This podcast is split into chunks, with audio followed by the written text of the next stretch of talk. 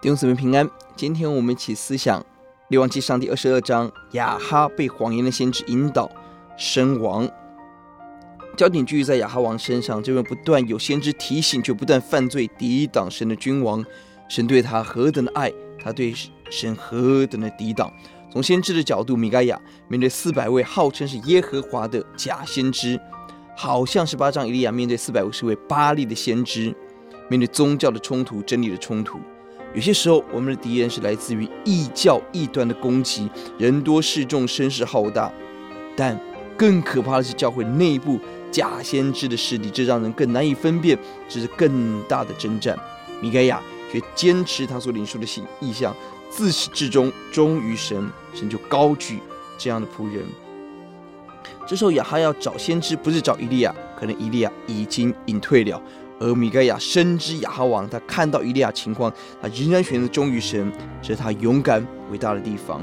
而我们思想，为什么四百位耶和华的先知为集体说谎，绘声绘影，实物教学，信誓旦旦地说着谎言？二十二节，因为有谎言的灵进入他们的中间。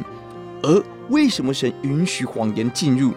我们看到亚哈长期是可以听真理，却选择摇摆。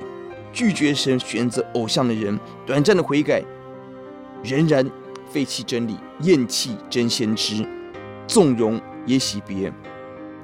我们看到亚哈是一个活在谎言中的人，神就让谎言的灵进入，这是神公义的审判。而从先知的角度，显然这四百个人是一群服从君王、投其所好。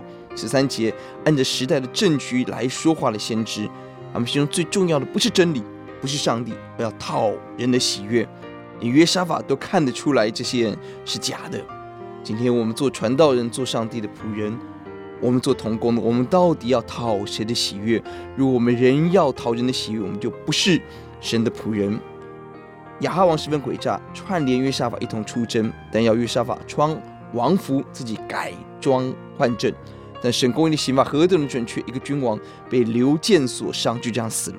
神准确的刑罚临到人群当中的一个恶人，狗来舔他的血，应验先知的预言。约沙法王是一个行得正、跟随神的好王，但择有不善，与亚哈结盟，看似和平，但差点没了命。明知要求问神，但神说话仍然不听。啊继续跟亚哈的孩子亚哈谢为王。